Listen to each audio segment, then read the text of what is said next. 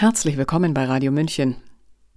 Wenn der Wert innerhalb einer zulässigen Toleranz liegt, beispielsweise 1 mm beim Tischlern, gelingt das Werkstück noch. 0,5 mm nach links, 0,5 mm nach rechts, nach oben oder unten. Danach wird's wackelig oder passt nicht ineinander.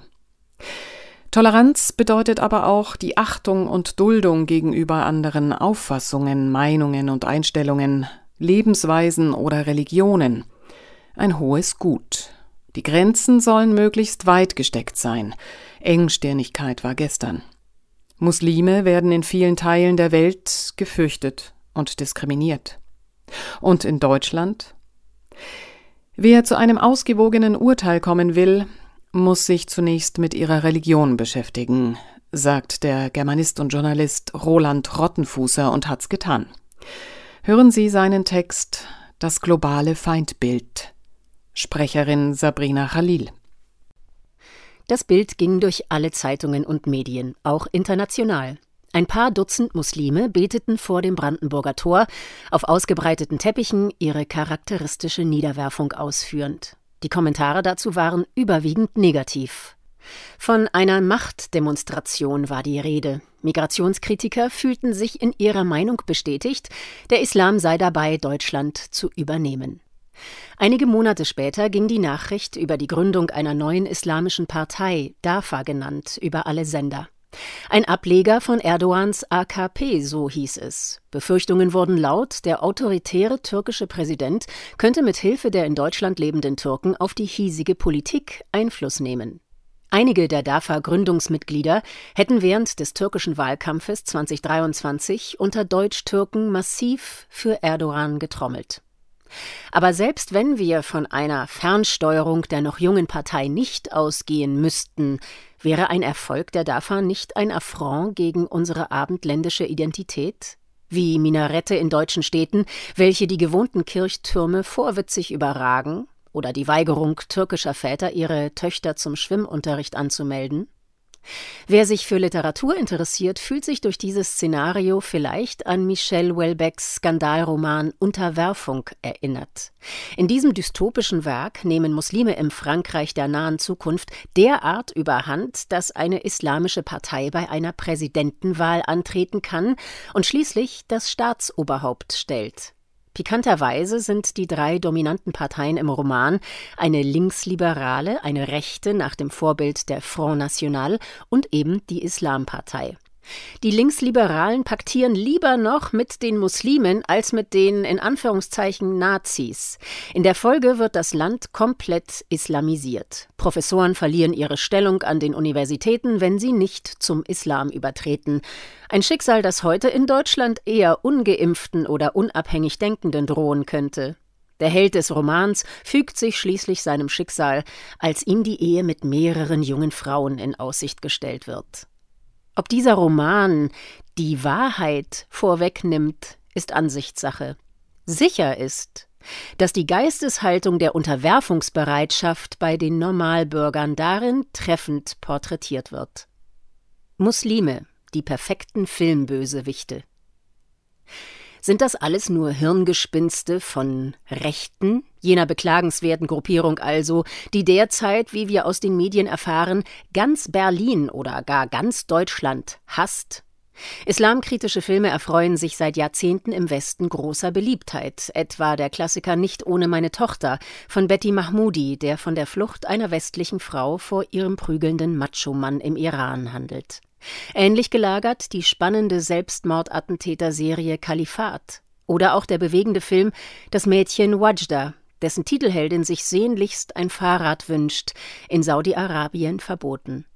Ein Film, der hervorsticht, weil seine Regisseurin Haifa al-Mansur tatsächlich aus Saudi-Arabien stammt, wo nicht allzu viele Frauen in ihrem Beruf arbeiten können.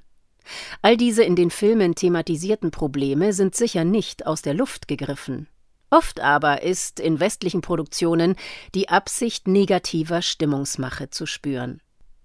In einem Fernsehfilm über einen jungen Attentäter in Deutschland raunen die versammelten Muslime ihre Gebete, was so bedrohlich inszeniert wurde wie die Beschwörungsformeln in einem Satanismus-Thriller. Was die Betenden in arabischer Sprache sagten, konnte ich aber verstehen. Kommt zum Gebet, kommt zum Heil. Man muss nicht daran glauben, aber wirklich böse ist das nicht. Wer sich in Deutschland als Schauspieler mit türkischem oder arabischem Hintergrund einen Namen gemacht hat, bekommt eigentlich fast nur solche Rollen. Ein Selbstmordattentat-Thriller, ein Zwangsverheiratungsthriller, ein Ehrenmord-Thriller. Sibel Kekili oder Eileen Tetzel könnten ein Lied davon singen. Keineswegs will ich leugnen, dass es all diese Phänomene im islamischen Kulturkreis gibt.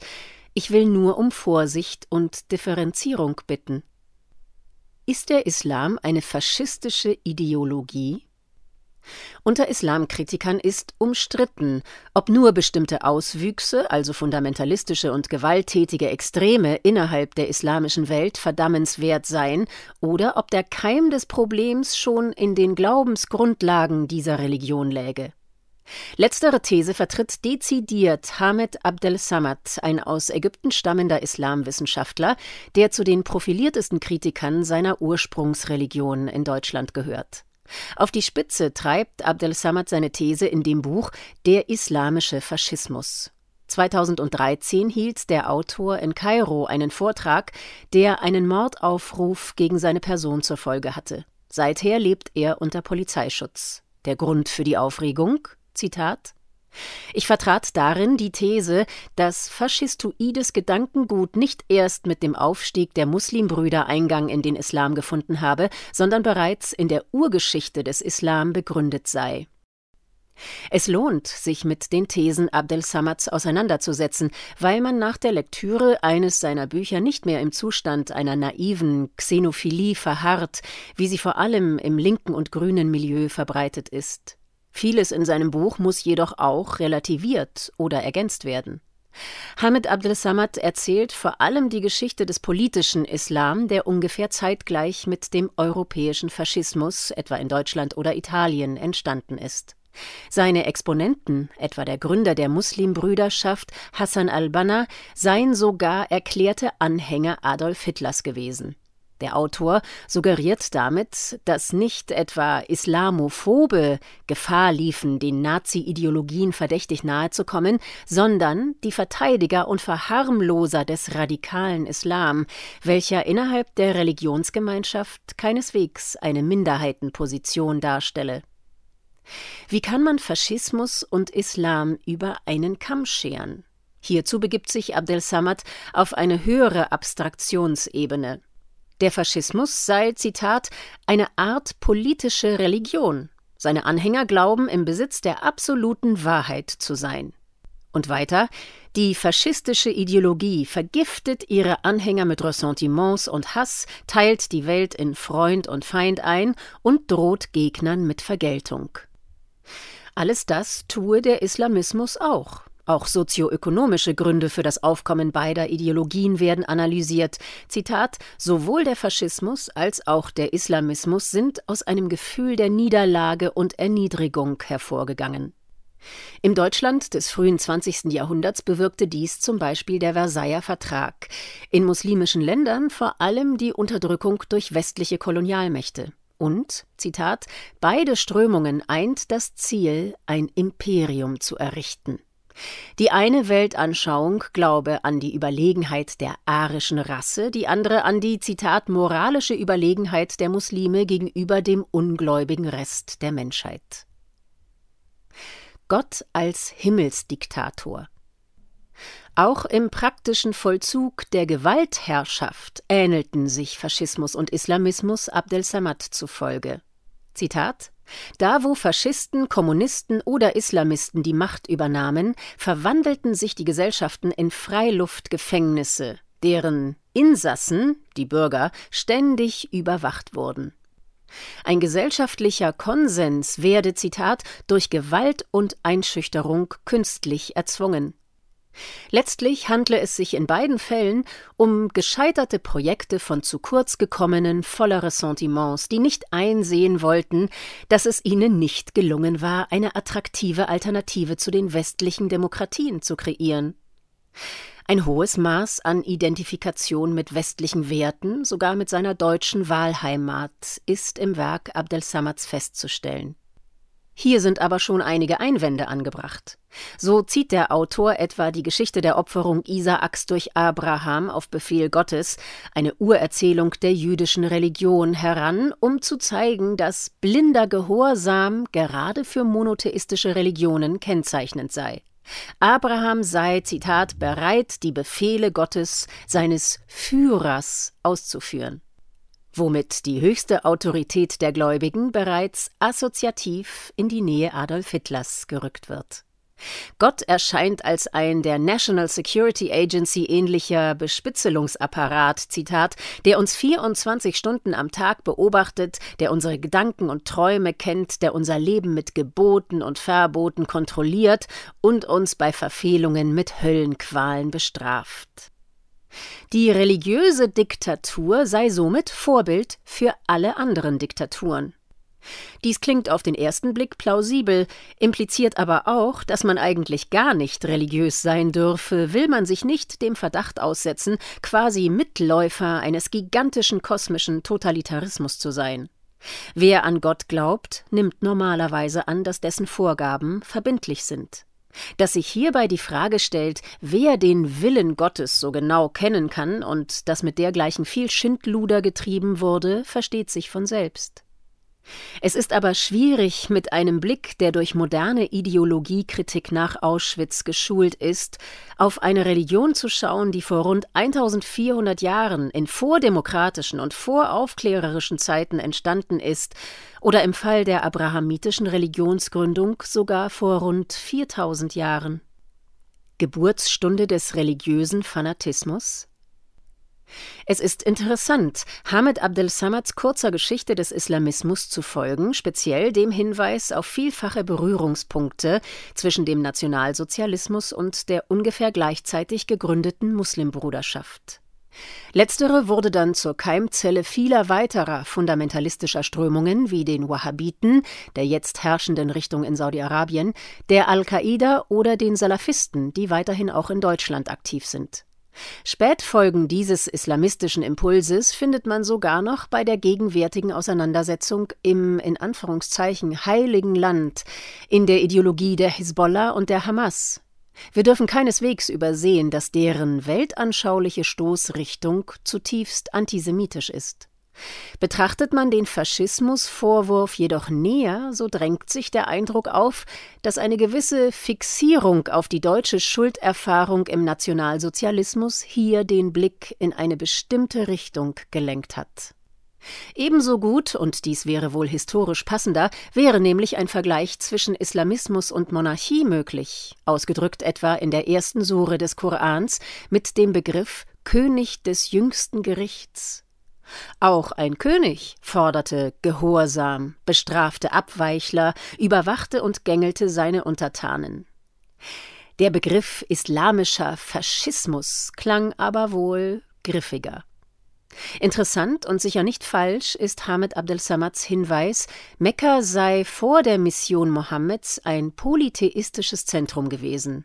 Erst der Fanatismus des Propheten habe alle anderen Gottheiten aus der Kaaba vertrieben. Eine Intoleranz, die bis in heutige Tage bei Muslimen spürbar sei, sei geboren worden.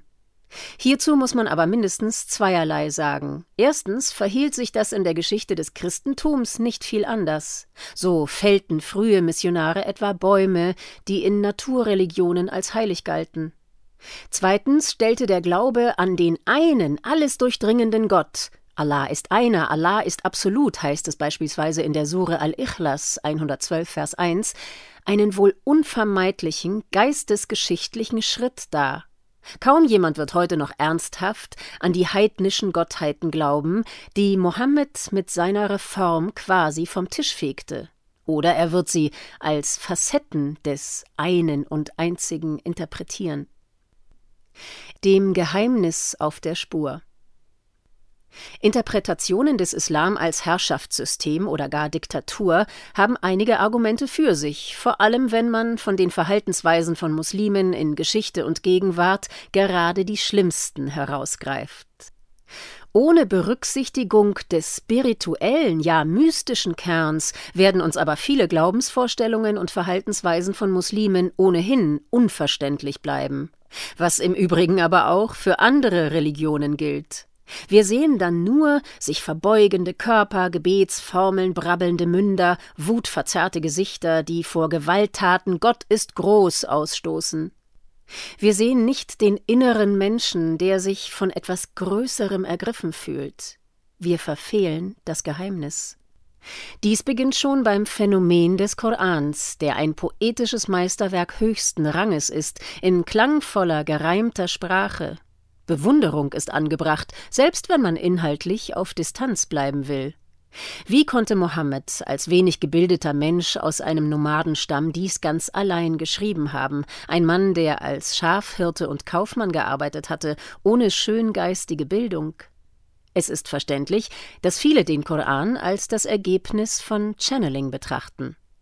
Mohammed wäre demnach nicht so sehr der Autor gewesen, sondern ein Kanal, durch den Botschaften aus einer wie auch immer zu definierenden geistigen Welt flossen.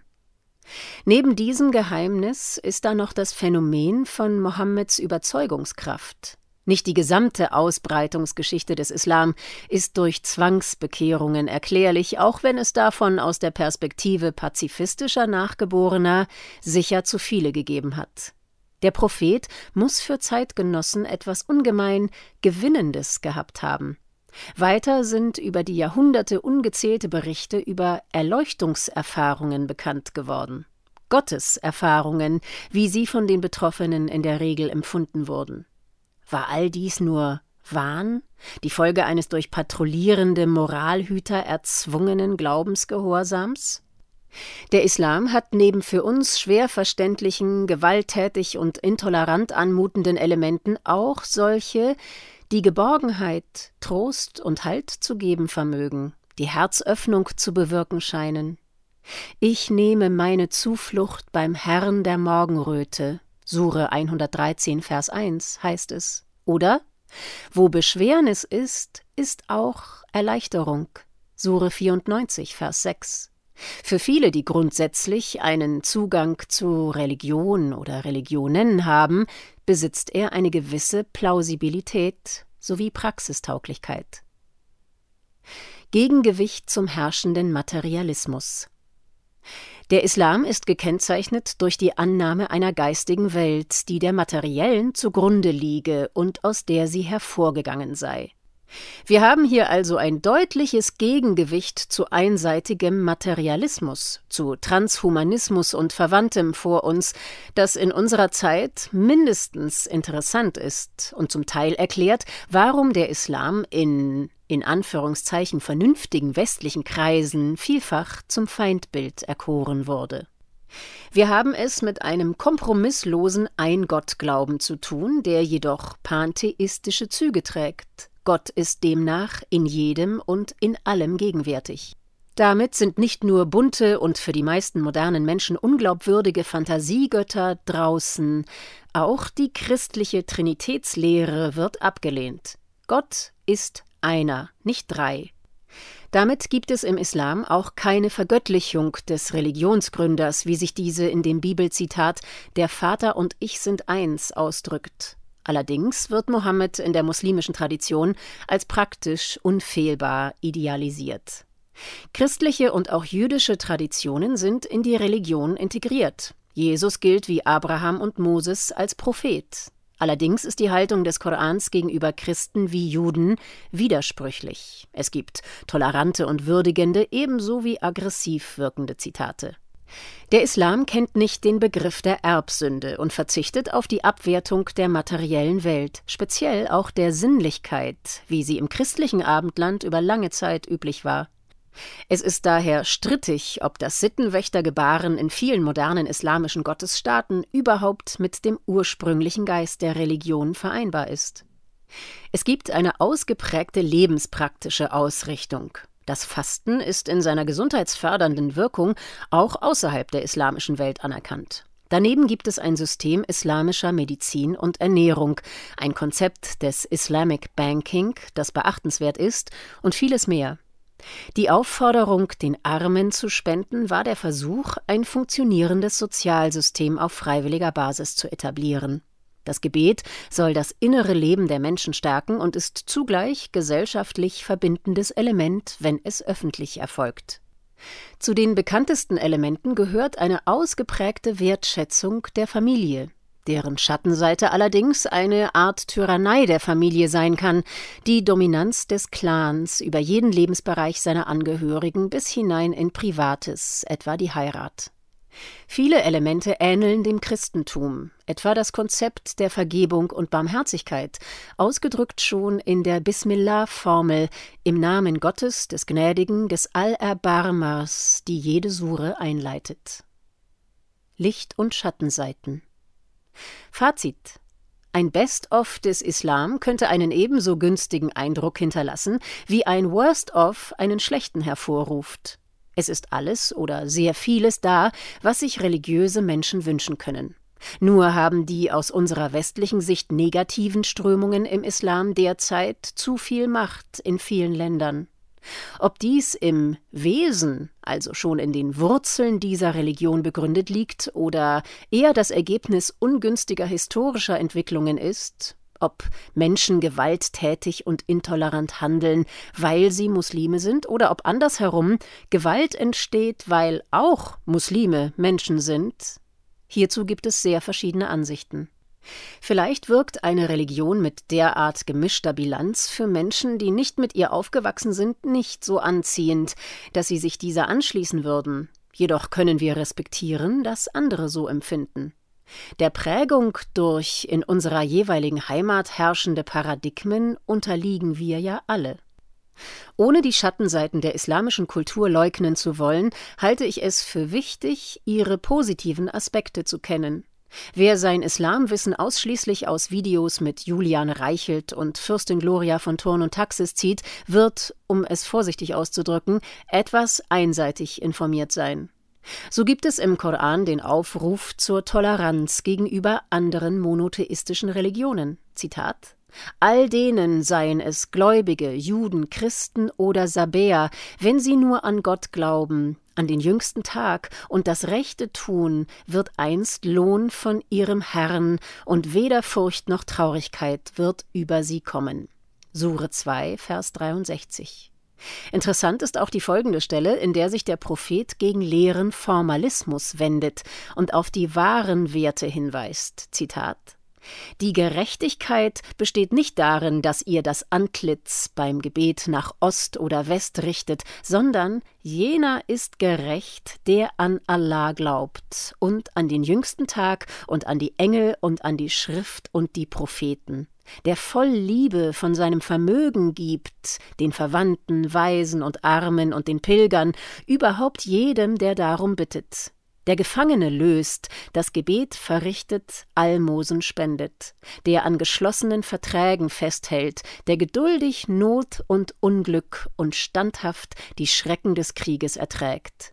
Dieser ist gerecht. Sure 2, Vers 178. Verpasste Aufklärung? Immer wieder wird dem Islam vorgeworfen, er habe es versäumt, durch ein Zeitalter der Aufklärung hindurchzugehen. Dieser Gedanke ist aus westlicher Sicht naheliegend, fehlt es doch an einer historisch kritischen Betrachtungsweise der Glaubensüberlieferung und an weltanschaulichem Pluralismus. Andererseits erscheint die Forderung, das Morgenland hätte sich analog zum Abendland entwickeln müssen, hinke also diesbezüglich hinterher, als ein ganz typischer Fall westlicher Überheblichkeit. Der Sufismus etwa hat eine Art von Aufklärung hervorgebracht, die sich innerhalb eines religiösen Weltbilds bewegt, diesem also nicht grundsätzlich widerspricht, jedoch zu sehr weitgehender Toleranz führt. Die islamische Mystik nämlich kennt einen Gottesbegriff von großer Weite.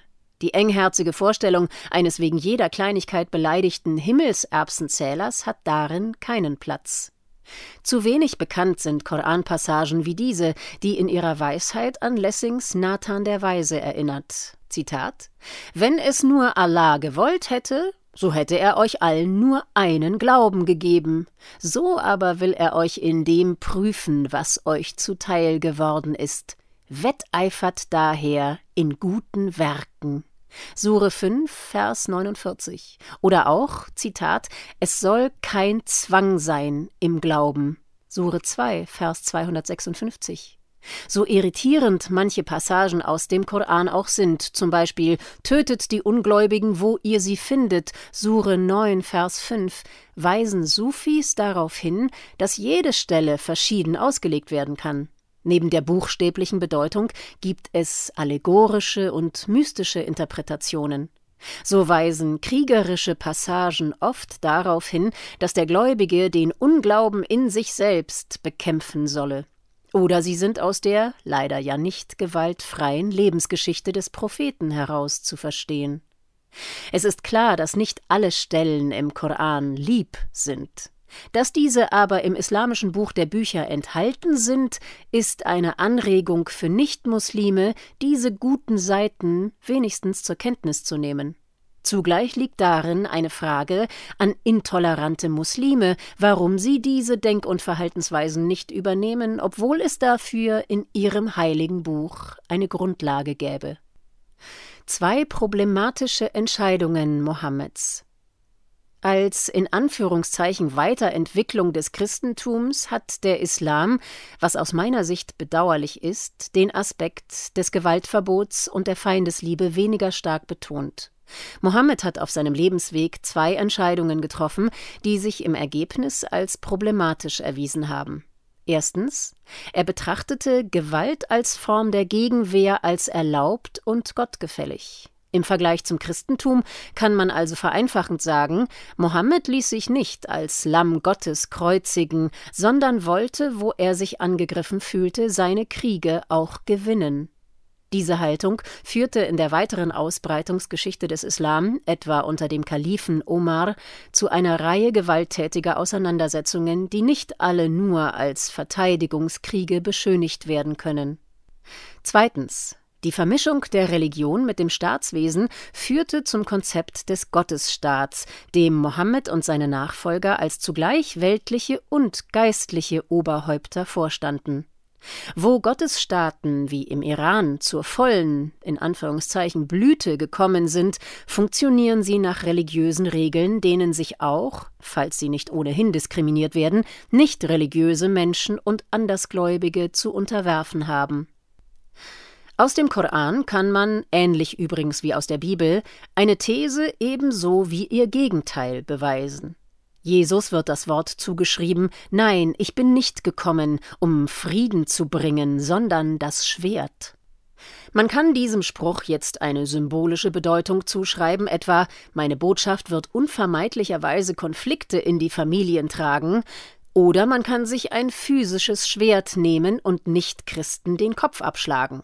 Bezüglich des Islams schrieb der Sufi-Gelehrte André Ahmed al-Habib in seinem Buch Sufismus folgendes Zitat Dunkle Charaktere lesen im Koran eine Aufforderung zu Engsternigkeit und Fanatismus, wohingegen helle Charaktere im Koran eine Aufforderung zu Toleranz, zu aktiver Gottes- und Nächstenliebe sowie zur unmittelbaren Erkenntnis der Schöpfung und des höchsten Seins erkennen.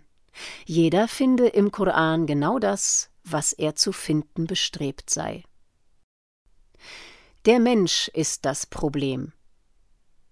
Haben wir es also nun mit einer dunklen Religion zu tun oder nur mit zu vielen dunklen Charakteren, der Schweizer Johannes Calvin errichtete im Genf des 16. Jahrhunderts eine wahre Schreckensherrschaft, einen Gottesstaat, der die Menschen bis in die kleinsten alltäglichen Verrichtungen und bis in ihr Seeleninnerstes hinein drangsalierte. Während des Dreißigjährigen Kriegs galt in den deutschsprachigen Ländern weithin der Grundsatz cuius regio eius religio, übersetzt heißt das sinngemäß, wer das Land kontrolliert, bestimmt auch über die Religion jedes einzelnen Bewohners. Wie in so vielen Fällen sollte man also mit abendländischen Überlegenheitsgefühlen vorsichtig sein. Zu Ungunsten des Islam könnte man anführen, dass die von ihm dominierten Länder eine derartige Denkweise vielfach noch nicht überwunden haben. Andererseits keiner der Kulturkreise, die die Menschheitsgeschichte maßgeblich bestimmten, war in der Summe gewalttätiger als der christliche. Die Gewalttaten wurden nur, zumindest in den letzten Jahrhunderten, meist nicht christlich geframed. Die Kriege der NATO mögen keine Kreuzzüge gewesen sein, eher neokolonialistische Feldzüge für globale Dominanz, Land und Rohstoffe, unterfüttert durch ein angemaßtes Überlegenheitsgefühl. Es ist eine bleibende Schande unserer Hemisphäre, dass die über Jahrhunderte wirksame christliche Prägung so gar nichts bewirkt zu haben scheint in puncto Nächstenliebe und Gewaltvermeidung. Dies ist unter anderem für Eugen Drewermann eine schmerzliche Erkenntnis. Zusammenfassend kann man sagen, wenn der Religionsstifter, wie im Fall Mohammeds, während seiner Lebenszeit Kriege führte und Gewalt auch ideologisch rechtfertigte, töten seine Nachfolger. Wenn der Religionsstifter dagegen wie Jesus friedlich war und Gewalt selbst zum Zweck der Gegenwehr explizit abgelehnt hat, töten seine Nachfolger auch. Menschen töten aufgrund von Sadismus, aus Berechnung, im Machtrausch oder aufgrund einer die Seele aushöhlenden Gehorsamsdressur. So gut wie alle Religionen haben das Töten schön tönend verbrämt. Atheistische Ideologien wie jene der Kommunistischen Partei Chinas tun dies auch. Von unzähligen höchst unterschiedlichen möglichen Richtungen, die eine Weltanschauung nehmen kann, setzt sich oft die brutalste durch. Es mag also sein, dass weniger mit Muslimen, in Anführungszeichen, etwas nicht stimmt, als mit der menschlichen Spezies als solcher. Dennoch gibt es Schönheit, gibt es Liebe, gibt es selbstloses Handeln, gibt es Erfahrungen der friedvollen Ergriffenheit und der Allverbundenheit, wie sie vor allem spirituelle Wege schenken können. Die Fanatisierungsursachen bekämpfen.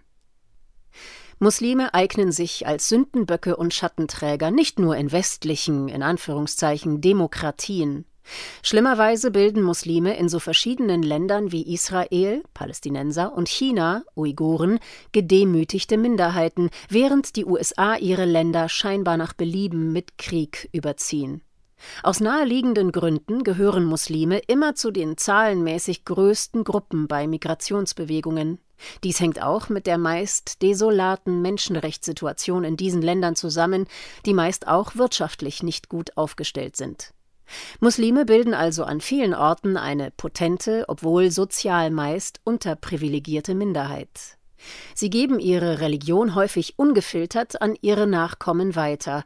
Ein Religionswechsel oder ein Austritt aus den islamischen Communities kommt weitaus seltener vor als in christlich geprägten Milieus. Gerade aus Sicht von durch aufgeklärtes Christentum, Atheismus, Agnostizismus oder Patchwork-Spiritualität geprägten Deutschen erscheinen Muslime oft fanatisch oder fundamentalistisch, selbst wenn sie einfach nur ohne Wenn und Aber gläubig sind. Richtig ist natürlich, dass es sich im Gegensatz zum Judentum um eine eher missionarische Religion handelt, die sehr gern ansteckend wirkt. Wo nötig, müssen also Grenzen gesetzt werden. Ähnlich wie beim Thema Fluchtursachen bekämpfen, ist es auf internationaler Ebene wichtig, die Fanatisierungsursachen in muslimisch geprägten Ländern zu bekämpfen, soweit westlichen Ländern dies möglich ist. Das bedeutet, in diesen Ländern nicht Kriege anzuheizen, sie nicht auszuplündern, keine Diktatoren zu unterstützen, die dann im zweiten Schritt islamisch fundamentalistische Revolten provozieren. Es bedeutet aber vor allem, auf jeden Rest kolonialistischer Übergriffigkeit zu verzichten. Auf das Für und Wider einer liberalen Einwanderungspolitik kann ich in diesem Rahmen nicht eingehen. Sicher ist aber, Wer traditionell geprägte Muslime in großer Zahl ins Land lässt und sie zugleich auf internationaler Ebene nicht selten demütigt, der hat die Garantie dafür, dass immer genug Feinde verfügbar sind. Und zwar sowohl im eigenen Land als auch globalpolitisch. Feinde aber helfen, eine Politik der Militarisierung im Außen und eine Aufblähung des Sicherheitsapparates im Inneren durchzusetzen. Immer ist dann irgendwo Zoff, geschehen Anschläge, formieren sich fremdenfeindliche rechte Gegenbewegungen, so dass sich der Staat als Träger einer selbsternannten Mitte, als Sheriff gegen beide randalierenden Gruppen, radikale Muslime und Neonazis, positionieren kann. Dies hilft auch, von wichtigen Problemen abzulenken, unter denen Abendland wie Morgenland noch immer schmerzlich leiden. Vor allem die ungleiche Verteilung des Wohlstands, Ausbeutung und Krieg. Jenseits von richtig und falsch. Selbstbewusst auftretende Muslime in Deutschland müssen uns nicht ängstigen, wenn wir uns unseres eigenen Standpunkts, unserer zutiefst als richtig erkannten Werte bewusst bleiben. Nur eine schwach verwurzelte Pflanze lässt sich vom Wind des gesellschaftlichen Wandels leicht umpusten. Aus einer Position innerer Stärke heraus können wir die Hand in Richtung der Fremden ausstrecken, ohne zwischen Unterwerfung oder aggressiver Abwehr wählen zu müssen. Wir können uns informieren ohne Voreingenommenheit, uns nähern ohne zu bedrängen, Toleranz geben und, wo nötig, auch einfordern. Im Sinne der Worte des berühmten Sufi-Dichters Rumi Jenseits von richtig und falsch liegt ein Ort, dort treffen wir uns. Sie hörten das globale Feindbild von Roland Rottenfußer. Er ist Germanist, Journalist und Chefredakteur von Manova, wo sein Text zuerst erschienen war. Sprecherin Sabrina Khalil. Mein Name ist Eva Schmidt. Ich wünsche eine gute Zeit. Ciao, Servus.